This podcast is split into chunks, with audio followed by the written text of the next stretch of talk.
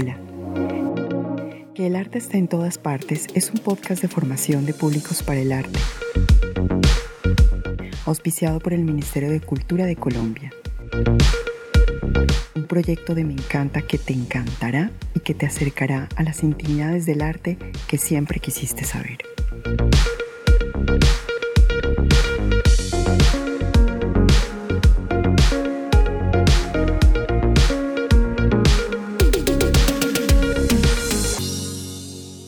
Coca, artista nariñense del suroccidente de Colombia, es cineasta y fotógrafa de formación, artista visual por vocación.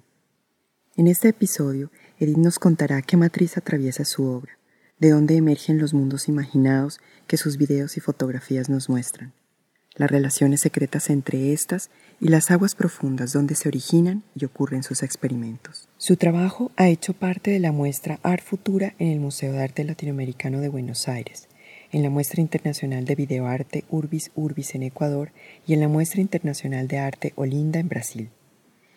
Ha sido invitada especial en el Salón Nacional de Artes Palas de Gleis en Argentina y seleccionada para el ciclo de cine y artistas del Museo de Arte Contemporáneo de Buenos Aires. Ha sido seleccionada para residencias artísticas en el decimosexto Salón Regional de Artistas Ver para Creer y para encuentros de creación Nicolás Janowski en Agencia Pública Baudot.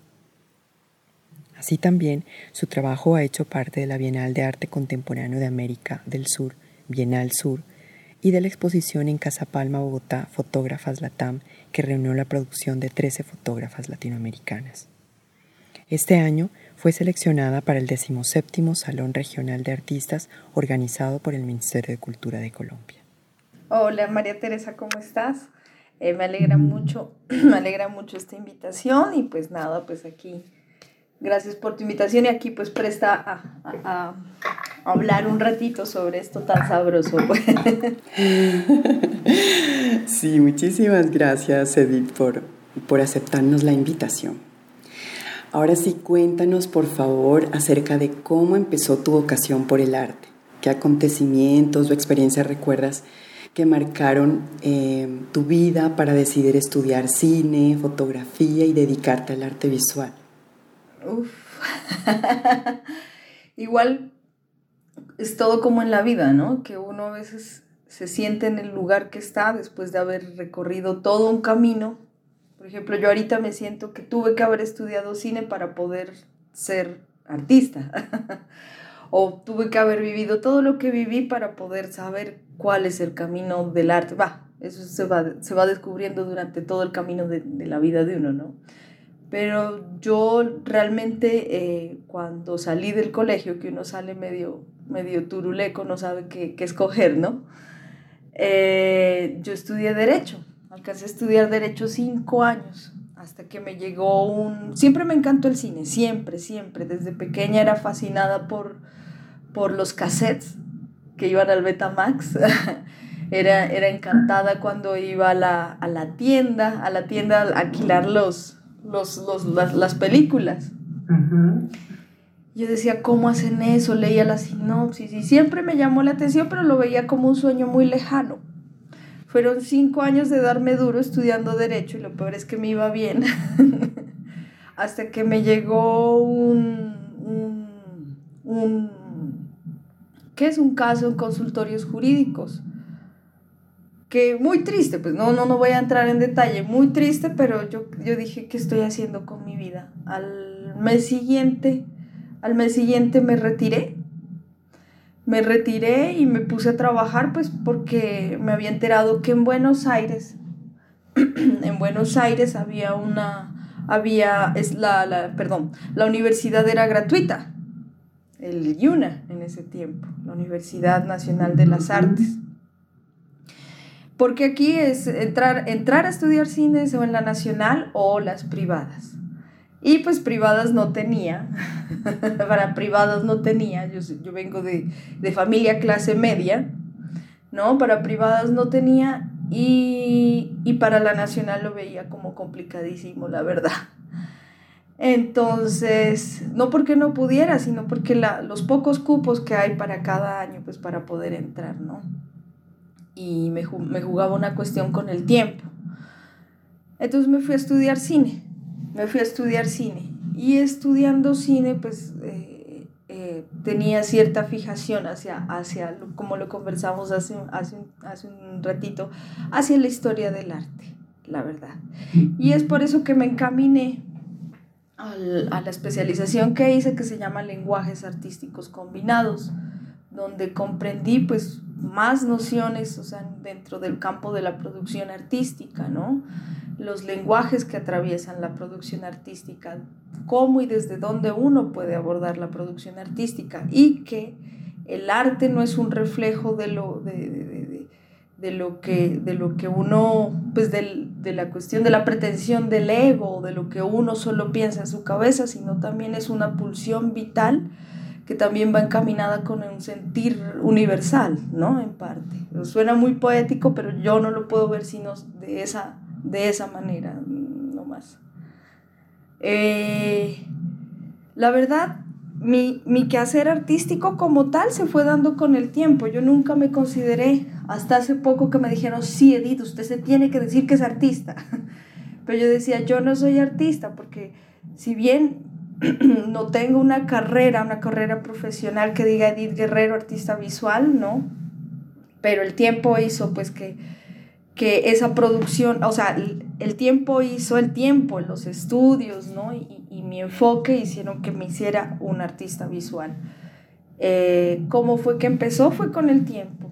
Fue con el tiempo, o sea, yo, yo veo como al principio mis series fotográficas, porque si bien mi quehacer artístico es a través del lenguaje fotográfico, ¿no?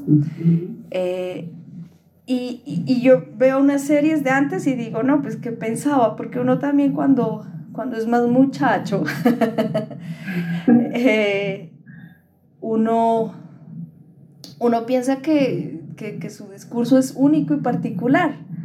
Y después te das cuenta que no, que tienes que profundizar más, que tienes que producir más, que tienes que, que, que, que, seguir indagando, o sea, meterse en aguas profundas de, de, ese sentir que tienes. De pronto la idea no es mala, pero la, el discurso en cómo, en cómo mostras tu producción no es, no es como la más, la más, ¿cómo lo puedo decir? Como la más coherente en el momento de mostrar como cierta profundidad en tu discurso, ¿no? Yo creo que también parte de eso. Hay ideas, hay, hay, hay puestas en escenas muy sencillas, pero tienen cierta como cierto, cierta cosa sublime y cierta genialidad en cuanto a uno lo pone como espectador a pensar eh, y analizar ¿no? lo que pasa ahí. En, en, a lo largo de tus obras, en los textos con que describes tu producción, eh, en tus redes, uno puede, mm, uno puede darse cuenta que los vínculos a los que tú haces alusión, los vínculos son tu foco de interés, ¿no? E, efectivamente, así como lo has declarado. ¿En qué momento o con qué obra descubriste que los vínculos era tu centro de interés? Antes, claro, ya sé, es, es una obra, tengo una obra, la obra que se llama Geometrías, ¿sí? Que es que si bien son fotos de mujeres donde muestro como, o sea, el, una mujer de por sí sin, sin, sin vestimenta es súper sensual, pero no va por ahí, sino que la piel es como, como una relación de vínculos, de fragilidad y a la vez de fuerza. Creo que es lo que quiero expresar ahí. Geometrías, perdóname, Geometrías es una serie que comenzaste en qué año, en 2014? En el 2014 con mi mejor amiga eh, su hermana, su madre y su hija. Se me vino de repente la idea, dije, a ver, quiero hacer algo, pero para mostrar como esa, esa cuestión de fortaleza. Yo no, no retrato personas que no conozco porque, porque, sea como sea, la mirada, la mirada expresa demasiadas cosas, demasiadas cosas. Y, y creo que, que en esas fotos se logra ver que hay cierta confianza con quien está detrás de la cámara, con quien está al frente. sea como sea, también esto es una cuestión, es un retrato de cierta intimidad y, yo estoy muy en contra como de entrar a, la fotografía por espectáculo, por mostrar, por, por, por, por, mostrar un lado que simplemente sea la imagen por la imagen. Eh, mi cuestión de vínculos, bien, es que tuve la suerte de, yo estudié en Buenos Aires y mientras eso, pues tuve mil trabajos, pero al final trabajé para la Embajada de Colombia, eh, justamente como en la, en, la, en la parte cultural, en donde tenía, me mandaban a fotografiar cosas que hacían eventos de la Embajada de Colombia eh, en Argentina, en Buenos Aires. Y, y, en esas llegaban como chicos del, del, del, del Chocó, del Chocó a, a, un programa que se llama Rugby Sin Fronteras.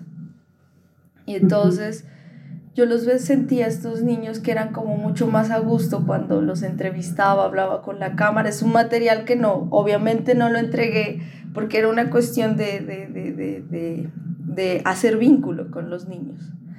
Y yo decía, qué chévere empezar a través de hacer los vínculos, uno poder tratar de hacer algo y todavía sé cómo sea, es algo que me, que me sigue girando, dando vueltas la cabeza. a través de los vínculos llegar a hacer algo. También pues eh, en mis ratos cuando venía de vacaciones acá a Colombia, porque tenía que reunir para el pasaje de regreso, trabajé con, con fundaciones me gusta mucho viajar, me gusta mucho ir a comunidades donde, donde no es que no haya llegado nada, pero sí donde, donde, donde realmente la gente le tiene mucho tabú, ¿no? Pues vos sabes que vivimos dentro de un conflicto armado y hay mucho tabú con viajar, con ir a zonas que hay gente maravillosa, hay un montón de diversidad. En estas yo me he ido me ido hasta el charco, Bazán, La Tola, y me encantaba cómo establecer este vínculo. No era yo la que creaba los contenidos, sino que era con ayuda de la comunidad. Me sentaba a ver qué proponían, porque es mucho más fácil que uno llegar con una cámara a, como a, chupar todo lo que uno crea que pueda encontrar, encontrar y que le parezca exótico, ¿no? y sea como sea sea como sea, eh, nos han metido en la cabeza, ¿no? Ese pensamiento de llegar, sacar, ya sea a través de imágenes, de cosas, productos. Entonces, no, mi relación con los vínculos va más por ahí, de la mano como que estar, estar ahí, de lado a lado, ¿no? Con, con las personas, ya sea para fotografía, para producir, para para lo que sea, es como una noción de vida ya que tengo en, en mí. Porque, bueno, eso marca muchísimo, ¿no? Muchísimo. Es, es, es una matriz de tu producción artística. Y en ese sentido, eh, pues a mí me gustaría que invitaras a las, los oyentes a imaginar un poco eh, tu travesía como artista cómo podrían hacerse una idea general de lo que has producido, las relaciones secretas que has ido tejiendo entre cada uno de tus trabajos. Por ejemplo, podríamos pensar en algunas claves para entender tu producción artística, eh, digamos, eh, en torno a los vínculos, o hay alguna cronología en cuanto a formatos que sentías transmitían mejor un contenido en determinado momento de tu vida. Eh, algunas relaciones secretas entre las obras. Cuéntanos un poco más acerca de esto. Me quedo pensando, ¿no? Qué lindo eso que dices, unas relaciones secretas entre las obras. Pues venimos, venimos de unos tiempos como bien, bien extraños, algo, algo precipitados, bueno, una pandemia, ¿no? Y también sea como sea, creo que la edad entre los 30 y los 40 es de autoconocimiento, ¿no? A los 40 uno como que apenas va cayendo en sí de, de, todo lo que ha hecho, porque los 30 son, son complicados en el momento que uno apenas, a todos nos da la crisis de los 30, que piensan que he hecho, estoy muy grande para esto, no he hecho nada, tengo que hacer algo. Después cuando uno ya llega a los 40, dice, ah, tranqui, soy re joven. Sí, sí, sí, lo mismo me pasa. Entonces, entonces en ese sentido creo que, que esa edad es muy... O sea, todas las edades son propicias para producir, ¿no? Pero, pero ese camino de autoconocimiento, o sea, es como más fuerte entre, entre los 30 y 40. Es como, como que hay un cambio que lo lleva a uno a una cierta tranquilidad de lo que uno ha hecho. O intranquilidad también de lo que uno ha hecho. Pues mira que no sé si mis, mis obras guardan una relación como tal, pero es muy lindo ya que lo sacas a relucir como la cuestión del vínculo. Creo que eso es como el, el, es, el es el primer paso para todas las obras. O sea, la, la primera conocida en la que yo pues realmente pensé que estaba haciendo algo fue, fue Geometrías, que justamente esa fue Salón Nacional en Argentina. ¿Ya? Eh, en esas nos, nos, presentamos como 700, algo, algo eh, ya sea fotógrafos o artistas visuales o gente que desarrolla su producción artística a través de la foto. 700 y salimos seleccionados 24. Entonces, para mí fue un gran halago, o sea, como que ahí fue como que el primer puntapié donde dije, ve, o sea, sí, sí llama la atención lo que hago, porque a veces uno, uno no se tiene confianza, uno no se tiene confianza y uno dice, bueno, voy a hacer, voy a hacer cosas a ver qué sale, o sea, lo, entre el hacer y no hacer es mejor hacer, ¿no? Pero hay que tenerlo ahí. Yo trabajo siempre desde mi narrativa principal, lo que muestro, y una narrativa complementaria. ¿Ya? Detrás de... Y eso es lo que, lo, que, lo que enseño, pues, o sea, no las claves con las que yo hago mi trabajo, pero sí les, les comparto todo dentro de lo, pues, dentro de, los, de, lo, de lo que me invitan, ¿no? Pues a, a que gente participe, porque no me gusta decir alumnos, porque alumnos significa una persona sin luz, sin luz. sino participantes porque es donde todos, todos, todos aportamos. Vos sabes que, vos sabes que cuando uno, uno, uno es invitado a talleres y estas cosas, también uno aprende un montón, aprende un montón de todas las personas y también de lo que le toca a uno ir estudiando, ¿no? Dentro de eso.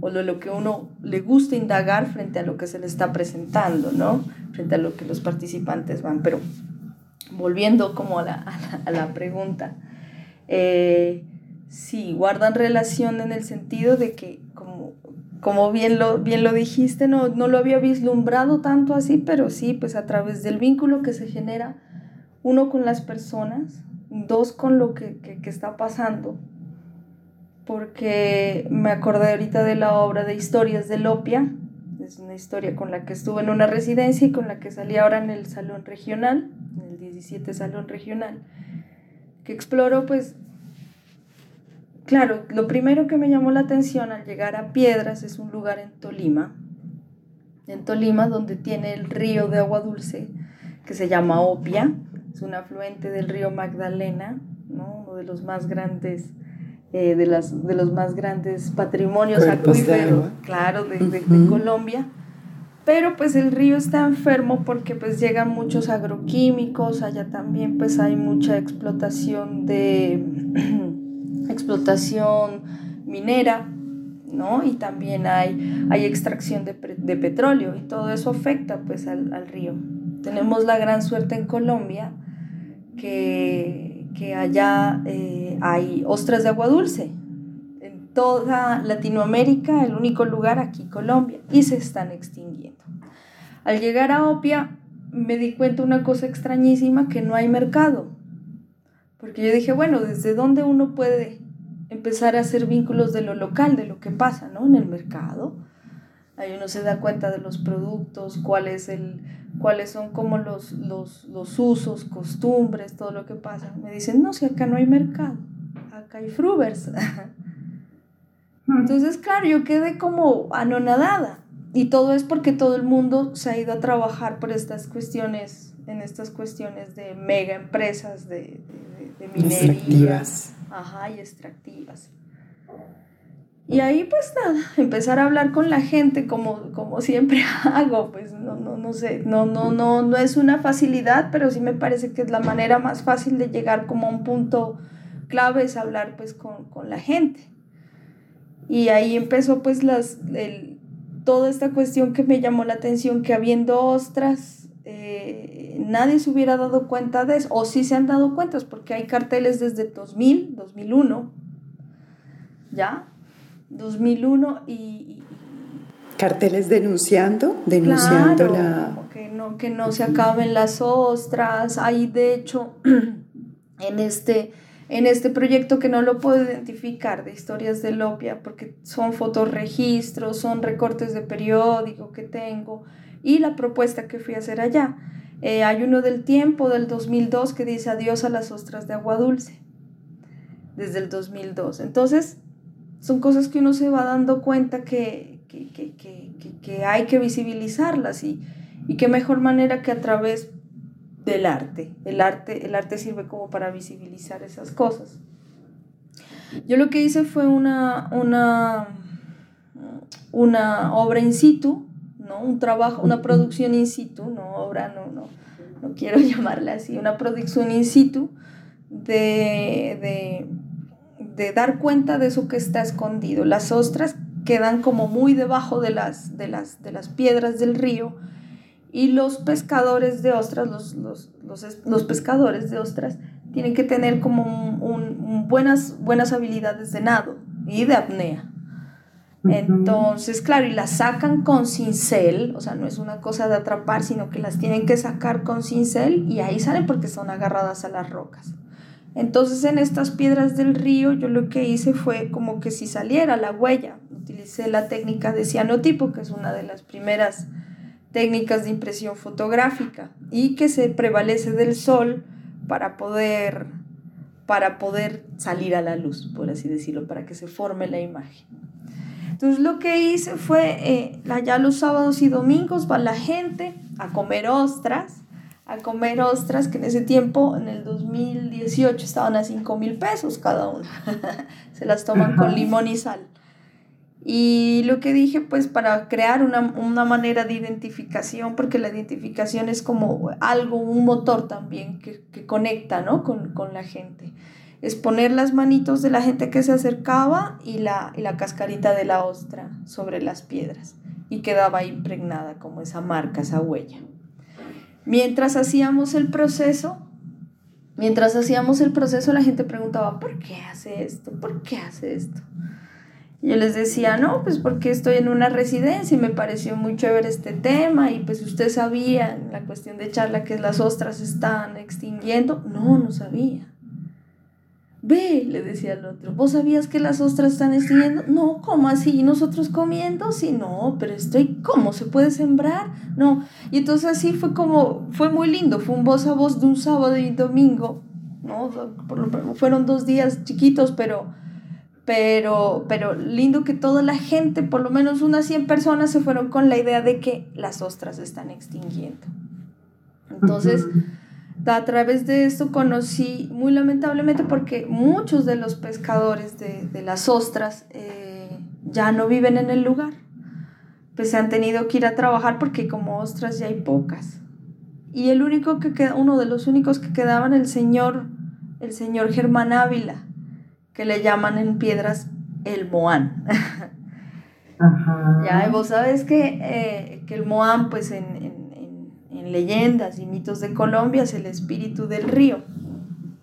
Y es un señor de 1,80 alto, todavía se le ve como su porte deportivo, por así decirlo. Y lo que dice es, eh, señor Moán, señor Germán, hágame, por favor, yo le quiero tomar una foto. De hecho, él me invitó a comer, ese día estuvimos charlando y, lo retraté. La obra final, por eso te digo que no sé en qué, en qué, cómo describir como, como esta serie, si fotográfica, artística, en situ, sino que lo que hice fue una serie de registros y acciones. Y lo que hice fue al señor Moan fue irlo a proyectar sobre el río en la noche y lo proyecté como unos cuatro metros sobre las paredes del, del, Opia, porque cae la montaña y ahí pasa al lado el Opia, ¿no? El río Opia. Entonces sobre eso lo proyecté y fue a hacer un video como de un minuto. Entonces eso fue como lo, lo que salió pues ahora que, que, que, para lo del salón regional, que, que por suerte pues dijeron, ve, les llamó la atención. Pero entonces, ¿cuál es la relación entre eso y, yo, y todo lo demás? Es la cuestión del vínculo. ¿Qué puedo sacar como a flote también, ¿no? Como a flote de, de, lo que pasa, de lo que normalmente la, las personas no, no ven. Ahora en pandemia y hace rato, porque uno si bien piensa que sus obras son ejercicios, ¿no? Ejercicios artísticos, ejercicios visuales, qué sé yo. Y este Nariño Botánicas justamente se centra en la en, en, coger, en, perdón, en, recopilar plantas, plantas, especias eh, y, cualquier eh, especie natural, por así decirlo, natural, vegetal, eh, ya, sean, ya sea de poder sanador o, místico de, de la región. Y estas plantas pues dejan su huella y también las estoy haciendo en cianotipo, muy al estilo de, de, de Anna Atkins, que fue la primera, la primera fotógrafa, fotógrafa impresora, que ella era bióloga también, que hizo un trabajo con algas. Entonces yo lo quiero hacer esto como un trabajo, un trabajo, un trabajo de identificación, pero también como ir recopilando, ir recopilando las historias alrededor de las plantas. Ahora en pandemia es, vea, esto le hace bien, esta planta le hace bien, combínela a este. Entonces dije, ¿por qué no ir recopilando todo eso? ¿no? Venimos de tías, abuelos, eh, conocidos, de que todos saben su truquito con, la, con alguna que otra planta, ¿no es cierto?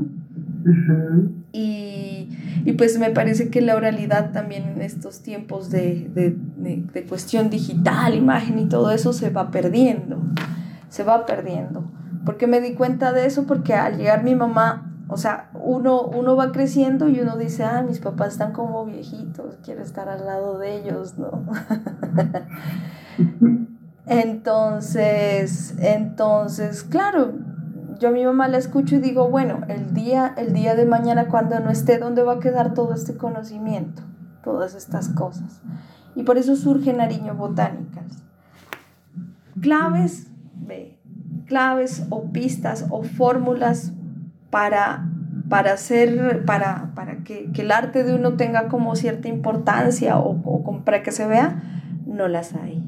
Lo único que hay detrás de todo es trabajo, pensar a conciencia lo que uno está haciendo, indagar, investigar, llenarte de narrativas complementarias. O sea, no todo lo que haces es, se tiene que mostrar, pero sí sirven para crear e ir formando el trabajo de uno y uno se puede valer como de periódicos, de, de, hacer otras cosas alternativas como a, a, tu obra, al cuerpo de tu obra. Yo me, me baso mucho en eso, pues dibujos, hasta hago GIFs, GIFs hago, hago, hago audios, mezclo esos audios, me pongo a mezclar video y a través de eso me van dando claves antes a mí para saber qué discurso poner acá, así sea una producción fotográfica, ¿ya? Pero todo eso me da, me da, me da más, cuerpo, más cuerpo narrativo para yo saber cómo ir encaminando. Pero tampoco es que yo me las sepa todas, ¿no? O sea, han habido muchos errores también en este andar. Pero es parte de, es parte de. Me surgen muchísimas preguntas. Perdón, yo, me, extiendo, me pongo nerviosa y me voy de un tema, apunto a muchos temas, lo siento. No, es que justamente es eso, ¿no? Eh, la manera como uno habla de Vela también, como esa vida secreta mm, que, que, que todos tenemos acerca de cómo hacemos las cosas, ¿no? Sí. E, ese quehacer tuyo, así como nos lo describes, está lleno de experimentaciones. O sea, la experimentación es, mejor dicho, eh, el arte es experimentación en todos los sentidos, ¿no?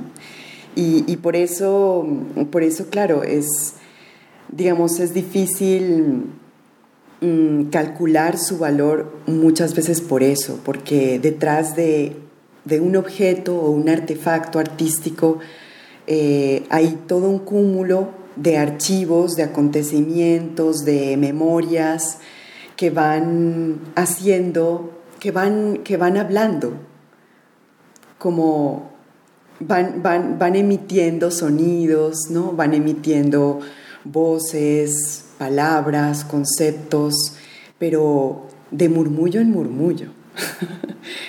Entonces sí, no, no, son grandes certezas eh, me imagino, eh, las, que, las, que, las que llegan a ti ¿no? Aunque aquí, por ejemplo, viene a mí justamente otra, otra afirmación que, que leí que hacía respecto a Aerolito, que cayó en ti así como, como lo defines, ¿no? Como encontraste en un libro de astronomía de 1880. Eh, la definición de aerolito o aerolita en femenina, que era un cuerpo celeste cayendo a la Tierra. Y sentiste que así, como de golpe, cayó en ti la idea de, de, este, de esta serie fotográfica tan bella que tienes. Cuéntanos acerca de Aerolito. Pues, pues verás, Tere, no, sí, eso como todo en la vida, no le van llegando como respuestas, qué sé yo, no sé, creo que en ti, en mí, en, en todos, ¿no? Hay una verdad oculta en nuestro corazón, genéticamente, no sé, que hay cosas que uno ve y ¡ah! se, como que lo asombra, lo, lo, lo, quita el piso, como que es una verdad que está ahí, pero uno no la puede describir, o como decía Carl Sagan, o sea, yo soy fan de Carl Sagan, que decía que cuando uno ve el universo y le da esa sensación como de que lo abruma, es porque uno sabe que está hecho de la misma materia que está allá en el universo. ¿Ya? Y un areolito o un areolita es, es, es, un meteorito. Es un meteorito que tiene la misma composición, las piedras de acá de la Tierra. O sea, un areolito tiene la misma composición de las piedras que hay acá en la Tierra. Entonces eso quiere decir que lo que está acá también anda flotando por el universo o en otros planetas o en otras galaxias. Y parte de eso ha llegado acá a la Tierra no somos tan distantes, eso porque uno a veces se piensa distante con, todo lo que existe alrededor de uno. Y no, pues uno es parte de, todo ese universo, ¿no? Somos polvos de estrellas, por ahí dice. y entonces justamente se me vino a la, a la mente algo como que me atravesó y dije, y dije bueno, y sí, todo eso que está, toda la tierra, la inmensidad de la tierra, qué tantas historias, qué tantas personas, qué tantas situaciones habrán pasado por lugares que uno, que uno lo ve como un paisaje nomás, ¿no? Y, y dije, no, pues voy a hacer esta serie, voy a hacer esta serie. Es que a mí realmente hablar de, de, de lo que contiene una obra me, me, me, me provoca cierto, cierta picazón, porque a mí me gusta es que la vean y digan, ve, yo entendí esto, o, o incluso alguien que diga, yo no entendí nada, ¿me entiendes? También. Eh, pero es parte, es parte porque uno aprende al escuchar estas lecturas, si uno está presentando bien su, su, discurso, ¿no? También, porque eso va, va por ese lado. Mi pareja, que es artista, dice que tenía un, un, profesor que dicen, vean, señores y señoras, el, el arte una obra artística, cuando usted la presenta, hay dos, hay dos, hay dos, hay dos clases. La que no sirve y la que sirve. Así de sencillo.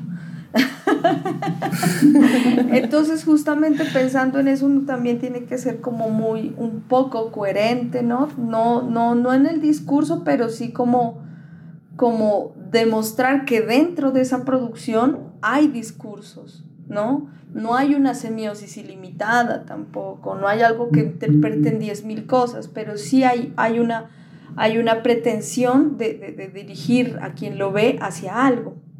¿ya? Entonces, claro, Ariolito es, es como esa sensación también de mi persona con la extrañeza del mundo, ¿no? A todos nos pasa en cierto momento que nos sentimos tan en él y tan extraños a la vez. Entonces, es, en, en, síntesis es eso y lo fui haciendo pues cuando me despedí de Argentina. Dijimos con mi pareja, bueno, eh, vámonos subiendo, pero vámonos haciendo, vamos haciendo algo, el indagando sobre los, los pigmentos, las cuestiones naturales que hay acá en Sudamérica, que, que hay infinidad. y yo pensando en esta noción de, de areolito y, tengo fotos hechas como este concepto aplicadas a esas fotografías desde, desde el norte de Argentina hasta Canariño. Y es, yo creo que es algo con lo que voy a seguir toda la vida, pero hay momentos en que uno se estanca. A mí la, la pandemia, en cuanto a los trabajos que ya tenía, no es que no es que los haya dejado, pero sí en cuanto a la producción se detuvieron, porque uno no es que no es que uno deje de hacer su trabajo si no produce, porque uno sigue produciendo acá en la cabeza, ¿no? También en la cabeza uno sigue escribiendo y puede que uno esté dos, tres años así sin producir, pero de repente al momento de producir ya, ya la tiene, puede ser uno. Pero también indagando, indagando en, mi narrativa complementaria en cuanto, en cuanto a Ariolito, porque siento que son me gusta, sí, pero uno siempre, no sé por qué tenemos todos de darnos tan duro los que creamos, porque siento que como que tengo que seguir explorando de pronto en, ese sentido. Y, pues sí, Ariolito, Ariolito vino para quedarse en mi cabeza. Sí, está hermosa, hermosa. Eh, invitamos de paso a, a explorar el Instagram de Edith Coca para para, para que puedan al menos imaginar, ¿no? Eh, un poco de qué está hecha esta, esta serie y bueno, de las que hemos hablado, que pocas cosas se pueden subir, ¿no? A las redes y digamos, eh, poco de ellas se puede decir mientras, mientras no las tengas al frente. ¿no? O sea, yo sé que eh, la vida digital te, da acceso a muchas experiencias, sin embargo, la experiencia con el arte, eh, digamos, tiende a, a, requerir esa, presencia física, esa sensorialidad, eh, lo táctil, ¿no? lo sonoro, in situ, Em, y lo kinésico, creo yo, ¿no? Porque son las experiencias eh, que es lo que hace definitivamente una obra. Y respecto a lo que decías hace un momento, mm, que te da un poquito de cosita hablar acerca de tus obras. En colombiano, cosita es como un cierto recelo. Eh, y, es que justamente mm, yo quería comentarte que bueno, no sé si esté volando mucho respecto a, lo que a mí me sucedió al, ver como en retrospectiva tu, producción artística, ¿no? Y me pareció, tú dirás si me equivoco, me pareció que, bueno, tal vez si me equivoco no, sino que a lo mejor si no lo has pensado, te daré otra perspectiva acerca de tu obra que, que yo me imaginaba, ¿no? Por ejemplo, que si alguien se encontrara con esta figura retórica que describes de Aerolito, eh, que es este cuerpo celeste que cae y que está hecho de la misma materia que están hechas las estrellas, y otras descripciones visuales del nácar, del que está cubiertas o del que, del que está recubierto el interior de las ostras, eh, me, me parecía que, que, que, hay como, a mí se me hizo en la imaginación o me imagino que hay alguna persona que puede hacérsela, puede, hacerse en su imaginación una idea cromática de, de, de, de, estas dos obras, ¿no? Aerolito e Historias de Lopia. Eh, porque es como una, una, hay como una iridiscencia allí, ¿no? que es como luminosa, como tornasolada o los reflejos solares que vienen del espacio, que brillan en la tierra y que se reflejan en las aguas. Yo me hice un poco una idea así. Y que, y que, bueno, yo quería preguntarte si hay una conexión sugerida por ti entre estas dos dimensiones, ¿no?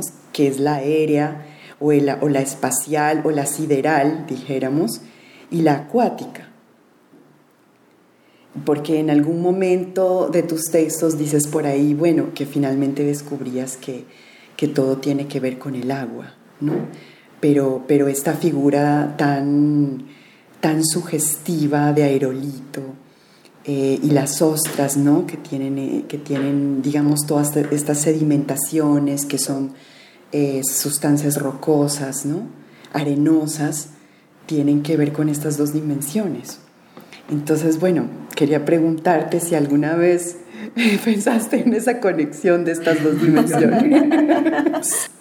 o si es que yo estoy haciendo un diálogo con tu obra que no habías pensado. Porque es que mira que uno sin darse cuenta todo guarda relación y uno, o sea, yo a veces pienso que, estas producciones, o sea, en cuanto uno lo, lo, que lo que trae, ¿no? Lo que trae de, la nada, de su cabeza, de su corazón a un plano físico, eh, guardan relación de cierta manera. Es como el mensaje subliminar del alma y del universo a través de ti. Sé que suena demasiado mística la cosa, pero porque para, hacer cosas también hay que estudiar, pues, ¿no? También hay que saber, también hay que saber uno por qué razón, ¿no? La, las trae. Pero sí, o sea, también es como un, un reflejo, ¿no? Es una pulsión, una pulsión que es como un lenguaje, es como un, son mensajes subliminales que le dicen a uno mismo, ve, por aquí estoy, ¿no? De pronto, toda esta cuestión creativa realmente no lo había visto tan así y te agradezco pues por, por, esta noción que me traes como, uff, me abres los ojos. Pero en parte, en parte uno viéndolo, ¿no? Así también uno se pone a ver, claro, el, el agua es el génesis de pronto de todo, por el agua vivimos, por el agua de pronto fue la, la cuestión de la, de la evolución. Y yo no me había dado cuenta que en Ariolito todas, casi todas, o todas, por así decirlo, las, las, fotos tienen algo que ver con la relación al agua, así no esté presente el agua. Como las del desierto de... En el desierto, ajá, de Uyuni, por ejemplo, ahí dicen que eso fue un mar. O por ejemplo en el, en el páramo de, del fraile, acá en Putumayo, de los páramos, las, las, los... Los frailejones. Los frailejones. Los frailejones son las esponjitas que absorben el agua del, de las nubes, porque pasan las nubes y eso, es, y eso es lo que baja como ríos a través de las montañas. Entonces, desde una altura grandísima hasta una altura, hasta, hasta el nivel del mar, eh, todas estas, eh, eh, estas, estas imágenes guardan relación justamente con el, con el agua. Y eso que hubo una fallida, pues han habido bastantes fallidos, pero también tuve un, un glaciar. Eh, casi me muero porque pasé de nivel del mar a un glaciar y dije, me voy allá por, por, por, por, porque necesito esto, hacerlo, pero no se dio y por algo se tuvo que haber dado. Tengo las fotos, pero no, no, no son, como te dije, no se da durísimo, pues también, ¿no? y pues, eh, no, pues muchas gracias, yo quedé como como un poco atontada con lo que me dijiste, ahí atontada en el buen sentido de la palabra, como que, oh, como que me fulminaste y dije, ve, qué, qué lindo, ¿no? Esta cuestión de la iridiscencia, porque como sea, en Ariolito se maneja esta cuestión del color, no porque tapen el cuerpo que está ahí presente, el cuerpo en ese caso me valgo a mí mismo para hacer estas fotos porque no contaba con nadie más, ¿ves? ¿no? Pero, pero pero la idea de esto es también como dar, el, el dar como la, la, pista para decir, bueno, hay un elemento que, es, que está inserto ahí en la Tierra, pero es extraño a la vez. La función del color acá es por una cuestión, es, es por la cuestión del, del, discurso que da la obra, no por, me acuerdo estuve en una, en una clínica de obra donde decían tres artistas, yo hubiera salido desnuda, me decían. Y claro, entonces parte, en parte me decía, decía el, guía, decía, tienes que darte cuenta de estas lecturas, ¿no? Que están dando ellas, que todo es válido. Pero después, porque uno es tonto también. Uno a veces para defender su obra, uno, y no defenderla, sino que uno sabe por qué puso las cosas y uno prefiere como no, no, no decir, ¿no? Las cosas. Pero después de eso que pasan los dos días y uno dice, hubiera dicho esto.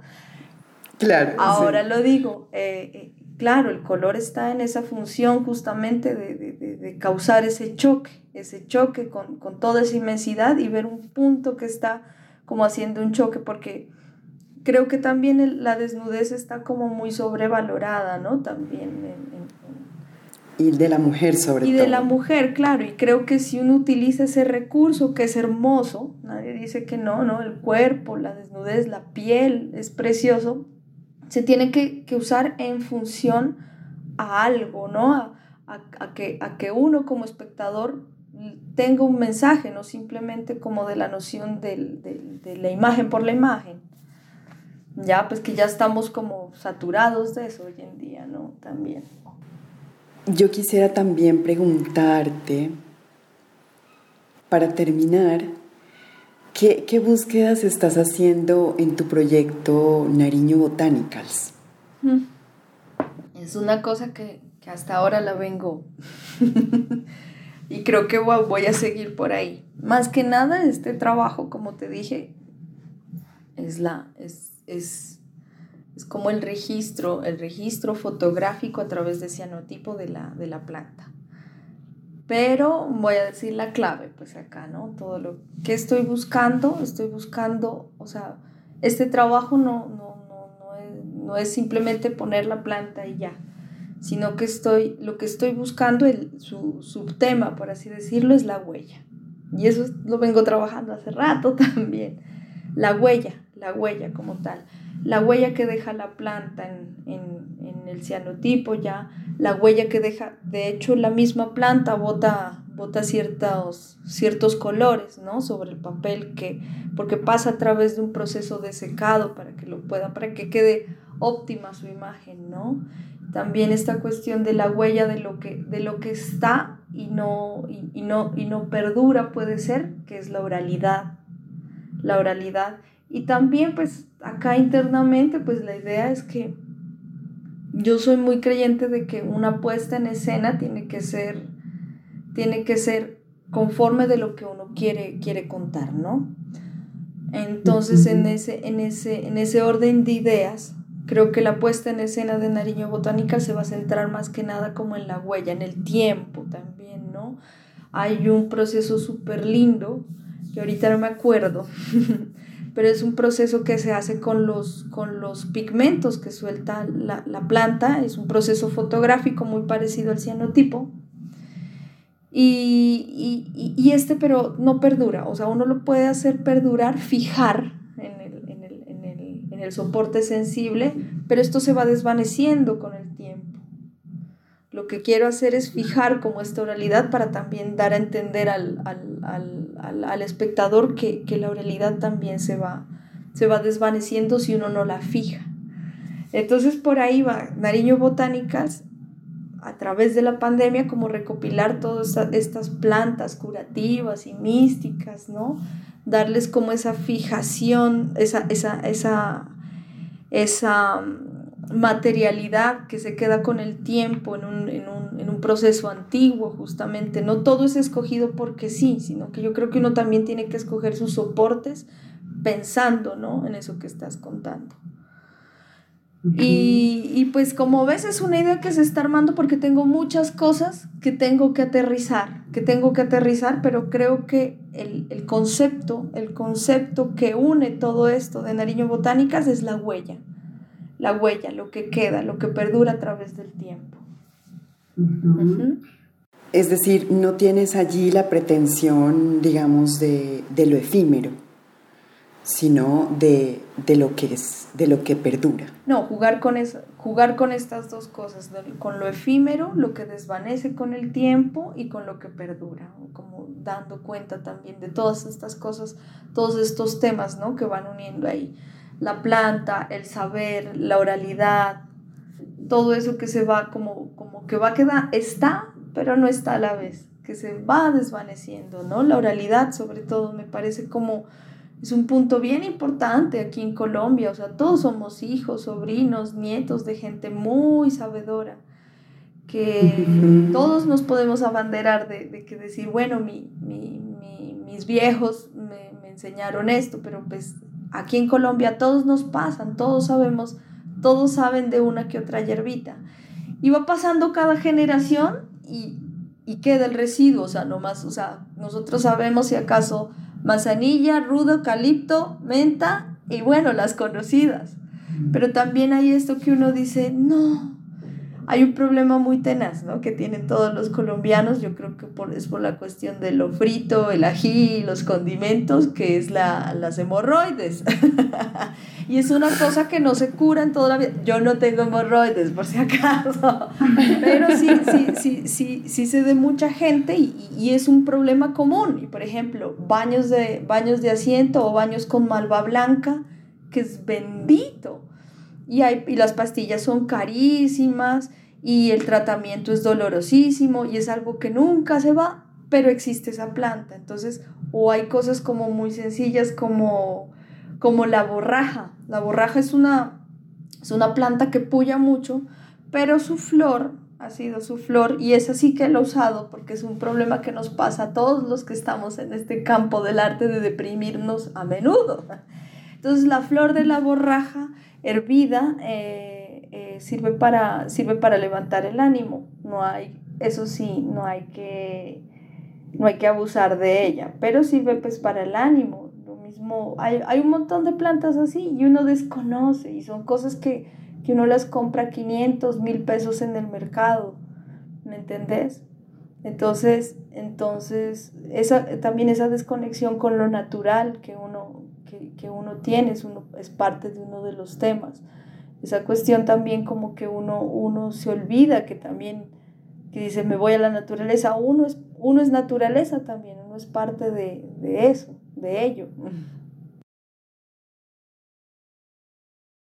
Entonces, entonces volviendo, retomando, rebobina, rebobino, rebobino, creo que Nariño, Nariño Botánica si bien empezó como un ejercicio, yo lo quise hacer, no sabía de dónde venía, pero dije, a ver, voy a empezar por acá. Y después empecé a indagar, indagar y dije, oye, qué lindo fuera un glosario, como esos herbarios que nos hacían hacer en el colegio. Un glosario, ¿por qué no? Porque me gustaba la idea. Y después poco a poco me di cuenta de eso, de eso que me estaba hablando, ese trabajo de que era pensar en la huella, ¿no? En lo, en lo, en lo que, en lo que perdura y, y, desvanece, y se desvanece con el tiempo. Bueno, Ben, perdóname, me devuelvo un poco eh, a tu obra Historias de Lopia.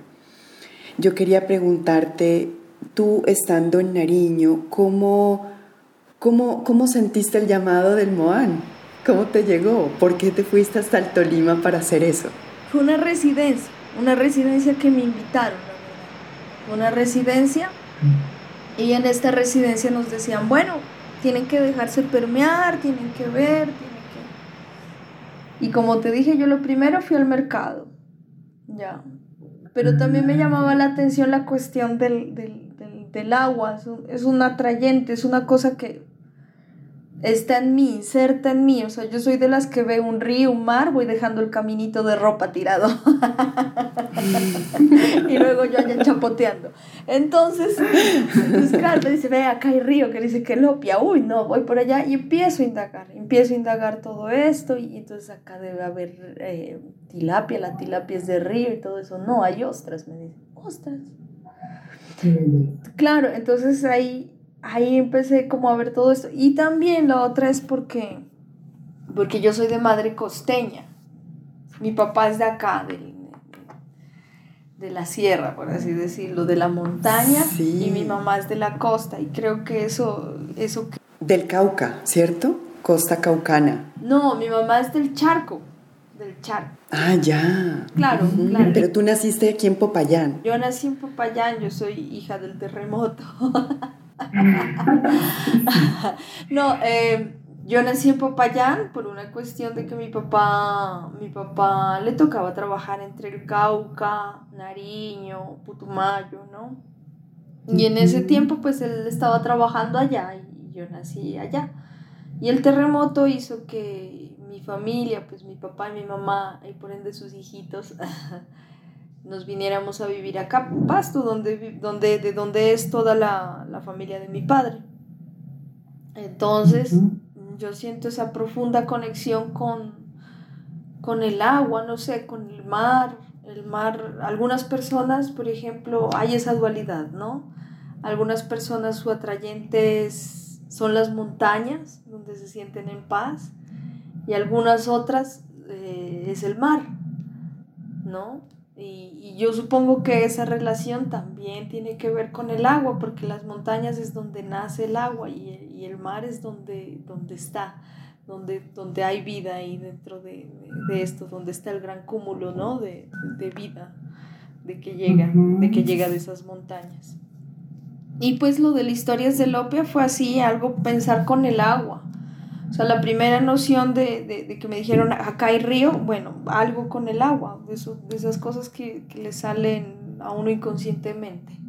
Y después pues fue una cuestión de, de trabajo de campo e indagar. No, pues Edith, ya sabiendo eh, un poco más, entregando, entregando a nuestras, nuestros oyentes esta, este, este extracto muy pequeño de tu trayectoria, de tu, de tu quehacer, ¿no? de, tu, de tu sentipensar en torno a la vida, en torno al arte, eh, pues me voy muy agradecida porque en realidad eh, esto es lo que, lo que, lo que propicia eh, el interés por el arte en las personas que no están relacionadas con él. Es poder, es poder dialogar con otros, con los elementales, por ejemplo, como nos lo estás diciendo, ¿no? que el agua es como tu hábitat. Algo así como algunas personas eh, yo escuché, por ejemplo, un gran amigo, un señor, decía, yo soy animal de clima frío. son, son, son hábitats, ¿no? Donde, donde nuestras, nuestros seres, eh, nuestro ser se siente a gusto, eh, apapachado, ¿no? Y, esos son los, los, lugares, los espacios, o sí, los, los mapas que tienen las los artistas para, producir, ¿no? Donde, donde sienten que, que, pueden transmitir, porque eh, las y los artistas son unos grandes comunicadores. O sea, eh, eh, hay, una, búsqueda por comunicar, pero, pero visceral, ¿no?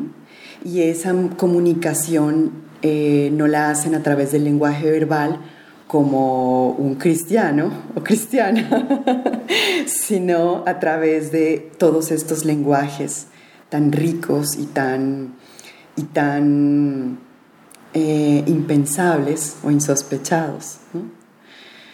Eh, pues Edith, muchísimas gracias eh, por entregar este, este, este momento de tu vida, este espacio y, y tus, y tus secretos creativos. No, a ti, a ti porque eres como muy, muy, muy clara con todo lo que dices, lo dices muy de una manera tan, tan real y tan bonita. Mira que a mí me quedó sonando mucho eso de relaciones secretas y, y como tu, y como tu, tu apreciación, ¿no? En cuanto a cómo se conecta una obra con otra, o sea, wow, o sea, como que tal vez eso sí estaba internamente, pero, pero, pero escucharlo, escucharlo de alguien más es como que muy, muy revelador, muy, es un detonante, la verdad. Muchas gracias y, me encantó pues hablar contigo y, disculpa que me vaya de un tema a otro, pero así soy yo. No, o sea, lo, lo, que queremos justamente es eso, ¿no? Que las personas que están escuchando este podcast puedan, em, puedan entender, puedan, o más bien, más allá de entender, em, intentar comprender eh, de qué está hecho esto, que es, para muchos es, es mm, indescifrable, es muy críptico, ¿no? Y estas relaciones, em, así como tú misma lo has, lo has comentado, eh, a pesar de que siguen siendo secretas aún para ti, eh, es, ese esfuerzo ¿no? de, poder, de poder mm, descifrar eso que una mujer que leía los registros acásicos te dijo alguna vez, que es que los artistas descifran los mensajes del universo y los traen al plano físico, ¿no? Y, pues justamente eso, eh, que el arte esté en todas partes, es, es un podcast para formar públicos para el arte. Y eso es lo que eh, justamente tú has, has, has, dado aquí, tu, tu, tu hermoso testimonio de vida artística para la gente. Muchísimas gracias, David. A ti, muchas gracias.